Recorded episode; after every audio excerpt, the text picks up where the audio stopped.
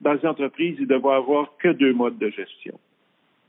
Comme si on était en récession ou comme si nous allions en récession. C'est les deux modes de gestion qu'on devrait avoir. Lorsqu'on se laisse bercer par la croissance, puis qu'on oublie l'essentiel et qu'on croit, et c'est souvent euh, c'est souvent une réaction ou un mode de pensée des entrepreneurs qui sont par nature des gens optimistes. C'est Robert Dutton qui a fait de Rona ce qui c'était jusqu'à tout récemment soit la plus importante quincaillerie au pays. Robert Dutton est un entrepreneur aguerri et un défenseur féroce du Québec Inc. Je lui ai parlé une seule fois dans ma vie en 2012. Je venais d'intégrer le cabinet de la première ministre, Mme Marois, et j'organisais un repas avec des gens d'affaires pour qu'on discute d'économie. Robert m'avait appelé pour décliner l'invitation. Ça brassait chez Rona. Ça m'étonnerait qu'il se souvienne de moi car c'était juste avant que son conseil d'administration ne le congédie, avec un coup de pied au derrière, comme il dit. Il devait avoir d'autres chats à fouetter que de se rappeler de moi. je pense que je vous ai parlé quand vous étiez euh, encore au cabinet de Mme Marois et je pense que vous êtes la dernière personne à qui j'ai parlé comme président de Rona. Impressionnant. Quelle mémoire. Enfin, j'ai voulu parler à Robert Dutton car aujourd'hui, il est le mentor de plusieurs entrepreneurs. Et comme pour mon entretien avec Monique Leroux, j'ai voulu revenir sur son expérience de la crise économique de 2008. Quelles leçons en avait-il tirées?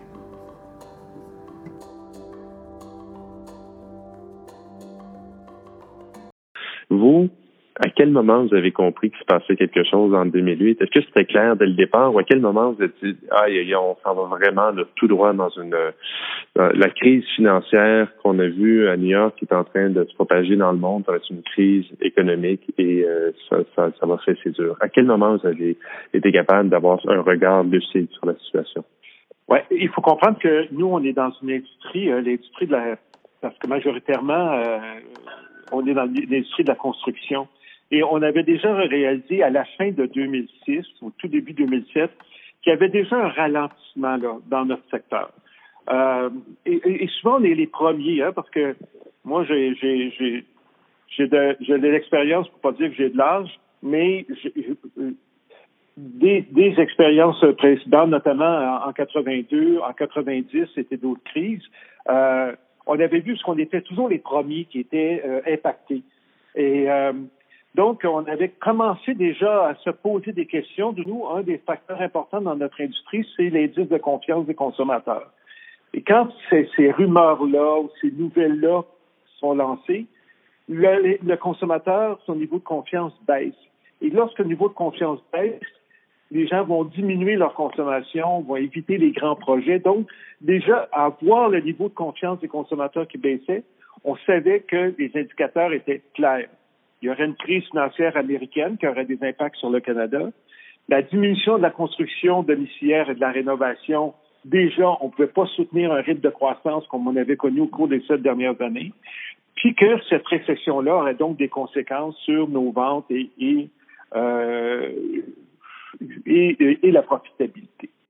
Donc la croissance fulgurante que connaît Rona depuis le début des années 2000 ralentit énormément parce que la crise financière et économique qui est partie d'abord et avant tout des États-Unis sape le moral des consommateurs qui remettent à plus tard leurs travaux de rénovation.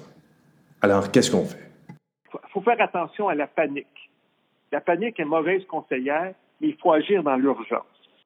En nous, au début de août 2007, on devait présenter un plan stratégique au conseil d'administration pour la période 2008-2010. Euh, donc, euh, on avait préparé le plan, puis à ce moment-là, euh, on avait beaucoup de pression euh, des milieux financiers pour poursuivre notre croissance, pour dire que on avait augmenté notre, on avait multiplié notre chiffre d'affaires par sept en sept ans. Donc, les gens nous voyaient comme un stock de, croissance, ils voulaient qu'on maintienne ça. Mais moi, à la crise, à la crise papier commercial, vraiment, mon cerveau a changé. Et je vais vous dire pour l'anecdote, qu'à deux jours de la présentation d'un plan stratégique qu'on travaillait depuis deux mois, euh, j'ai arrêté, j'ai mis ça de côté, euh, je me suis assis, j'ai écrit un plan de dix pages complètement différent, avec des orientations différentes. Le plan avait trois axes. Le premier était l'efficacité. Donc, on a lancé un programme qui a été, qui a été par la suite, euh, qui a toujours continué, qui s'appelait le programme PEP, PEP pour productivité, efficacité, profitabilité. On a revisé, on a, commencé un long processus de réviser 250 processus d'affaires qui concernaient nos opérations et nos marges bénéficiaires en établissant des objectifs clairs et précis. Pour chaque objectif qu'on avait, on a défini des priorités et des échéanciers précis. Comme président, j'étais le leader de l'exercice avec un suivi hebdomadaire pour les dossiers les plus chauds, ceux qui seraient les, quick wins, et des, des, euh, des, suivis mensuels pour les dossiers qui seraient un peu plus complexes à résoudre.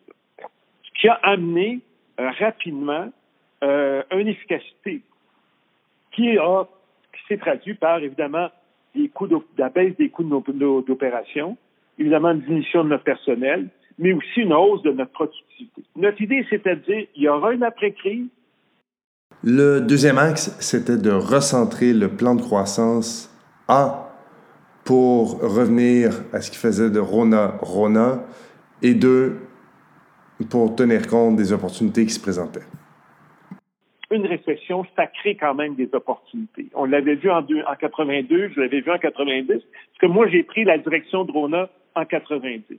Il y a toujours par la suite des, opportunités de croissance. Donc, première chose, c'est de dire, si à faire de la croissance, on va mobiliser nos marchands membres à investir dans leurs entreprises, ce qui fait une croissance organique. Je n'ai pas à payer pour ça. Eux peuvent le faire, puis ça va maintenir notre, notre croissance. Deuxièmement, c'est de dire si on a à faire des acquisitions, on va faire des acquisitions qui vont renforcer notre métier de base. Notre métier de base, nous, c'était pas le détail, c'était la distribution. La distribution, ça, ça solidifie, ça nous permettait d'être moins vulnérables lors des récessions. Troisième valeur de, sur le, le, plan de la croissance, c'était de capitaliser sur les programmes de subvention que les gouvernements avaient mis en place, notamment pour favoriser la rénovation. Et, et, le, le, euh, on le fait en bonifiant, en, bonifiant pardon, nos programmes de fidélisation. L'efficacité, la productivité, le retour au métier de base de Rona, pour moi, ça sonne comme euh, être très focus, mais aussi comme des pertes d'emploi. Donc, le troisième axe, c'est comment est-ce qu'on mobilise l'équipe et comment est-ce qu'on est capable de s'assurer que personne sombre dans l'anxiété. Former, informer, communiquer avec les parties prenantes. D'abord, il faut avoir une transparence et une authenticité avec notre personnel, toutes nos équipes. Il faut être capable de prendre cette difficulté-là. C'est sûr qu'il y a eu des pertes d'emploi, c'est sûr qu'il y a eu des, mises à pied. Il y a eu des gens qui sont partis parce qu'ils ont, pris panique, mais il faut être toujours en communication avec eux. Je dirais que c'est plus que, que, que communiquer. Je dirais que c'est former. J'ai lu un article sur le leadership l'autre qui disait les bons leaders, ils font pas juste communiquer, ils font la formation. Ils éduquent. Alors, ça permet de mobiliser nos employés face au changement puis aux, périodes difficiles. Parce que habituellement, les, chefs d'entreprise vont faire une rencontre aujourd'hui, ils envoient un courriel euh, pour leur dire bon, ben, on va faire ci, on fait telle coupure, la situation, ça. Mais ils ne, ils ne présentent pas aux employés, ça s'inscrit dans quoi? Nous, on est en mesure d'assurer aux employés, oui, il y a une crise, on est obligé de faire face, obligé de prendre des décisions difficiles, mais au lieu de prendre des décisions n'importe comment, on va prendre des décisions en fonction du long terme, en fonction de dire, on va essayer de travailler, parce que ça faisait quand même partie de notre culture de, gestion, l'efficacité, la productivité. C'est pas un hasard qu'on est, on est arrivé à, en faire notre première priorité parce que c'était souvent chez nous une obsession. Donc, mais de toujours informer nos gens. je dirais que c'est communiquer avec nos, notre, personnels, nos employés, faire des réunions fréquentes, présenter les résultats, leur dire ce qu'on va faire. C'est, c'est, tous, on doit savoir où on s'en va puis comment on va y aller. Puis je dirais qu'il faut l'étendre à nos parties prenantes. il faut aussi sécuriser nos actionnaires et les financiers. Il faut chercher l'appui de nos partenaires fournisseurs. Il faut demeurer près de nos clients. Puis chez nous, il y avait un cinquième aspect qui était de travailler avec les, principaux acteurs de développement durable parce qu'on savait à long terme que c'est une demande qui était pour les clients consommateurs, puis ça faisait partie aussi de nos valeurs d'entreprise et dirigeants. Le temps qu'on met à expliquer à nos employés ce qu'on fait, Ce n'est pas du temps perdu, c'est un investissement sur la mobilisation qui va faire que les gens, malgré la situation difficile, vont prendre à cœur le projet de l'organisation, ils vont en faire leur, puis ils vont donner le meilleur de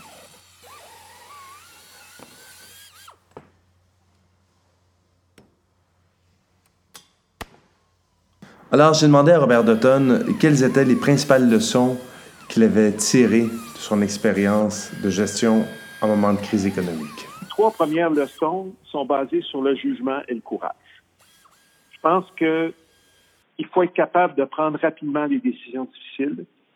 Euh, coupure de salaire, mise à pied, renégocier nos fournisseurs, appeler son directeur de banque. Euh, donc, il faut être capable de ça. Deuxième aspect, communiquer avec transparence, dire la vérité à toutes les parties prenantes. Ça, à mon avis, c'est payant. Troisième, ne jamais mettre en péril la pérennité de l'entreprise pour le court terme. Il y aura une après-crise. Ça, ça demande des décisions qui demandent du jugement et du courage. Troisième, quatrième aspect que j'ai appris, c'est que les temps de turbulence nous apprennent qui sont nos meilleurs éléments, quelles sont les femmes et les hommes sur lesquels on peut vraiment compter encore là, ça va être important. C'est important. Puis ça peut occasionner des grandes déceptions. J'ai parlé à Robert Dutton alors que la presque totalité du Québec est en quarantaine. Ça ne veut pas dire qu'on est oisif, mais ça veut dire qu'on doit réorganiser nos vies pour euh, essentiellement retrouver nos routines. J'ai donc demandé à Robert comment tirer profit de ce temps pour se projeter en avant. Euh, un que je fais toujours aux, entrepreneurs puis à des gestionnaires, c'est que vous ne prenez pas le temps de passer. Et la, réponse, c'est moi, mais j'ai, j'ai pas le temps de passer. Si les premiers effets de la tempête ont été gérés, vous avez pris des décisions urgentes, la vitesse de croisière imposée à votre entreprise pour maintenir une opération de base, c'était fait, tout ça, il faut prendre le temps de réfléchir bon, c'est pas de dire, bon, ben, je m'assois là, un peu euh, comme euh, une position de yoga et je réfléchis. je pense qu'il faut prendre du temps pour alimenter ses connaissances. je veux dire, pour moi, c'est le temps d'apprendre. On va, puis je, voyais trois modes d'apprentissage. Il y a les modes traditionnels, c'est temps de lire. Il y a des webinaires qui sortent à plein. Euh, YouTube est plein. Le TAC Talk. il, y a, il y a des formations en ligne qui vont sortir prenez le temps d'acquérir des connaissances. Deuxième aspect d'apprentissage, c'est les l'observation. Êtes-vous capable d'observer comment était votre entreprise, comment elle a réagi, euh, qu'est-ce qu'on a appris, est-ce qu'on a une entreprise agile, est-ce qu'on a, eu la capacité de réagir, est-ce qu'on été proactif, qu'est-ce qu'on a appris sur nos équipes, qu'est-ce qu'on pourrait garder après crise dans nos modes de travail, troisièmement, très important, l'échange avec son réseau. Actuellement, ce que je vis, et je passe une grande partie de mes journées à parler à des entrepreneurs qui m'ont appelé. Ils ont envie de parler et ils ont envie de partager leur expérience. Il faut garder contact avec son réseau. Réfléchir, c'est s'arrêter. Ça, c'est le grand message que j'aurais à donner à des entrepreneurs on a enfin le temps, puis ça permet de se dégager de l'entreprise. On est souvent collé sur les opérations. Maintenant, comment on peut prendre un peu de recul et euh, puis je ferai participer mes équipes de gestion. J'ai dit que je n'avais rencontré Robert Dutton qu'une seule fois dans ma vie, c'est vrai, en 2012. Mais deux ans plus tard, un peu par hasard, je me suis ramassé au HEC alors qu'on lui remettait un prix. Celui qui l'introduisait disait que Robert Dutton savait faire pleurer les clous et les marteaux. Notre conversation m'a prouvé que c'était vrai. Pour Robert Dutton, l'entrepreneurship, c'est plus qu'un métier, c'est une vocation. Et depuis euh, son départ de Ronan, il consacre sa vie à s'assurer que des Québécois et Québécoises réussissent en affaires. J'espère que vous avez apprécié l'entretien. Ici Félix-Antoine Gelcoeur en direct de son sous-sol.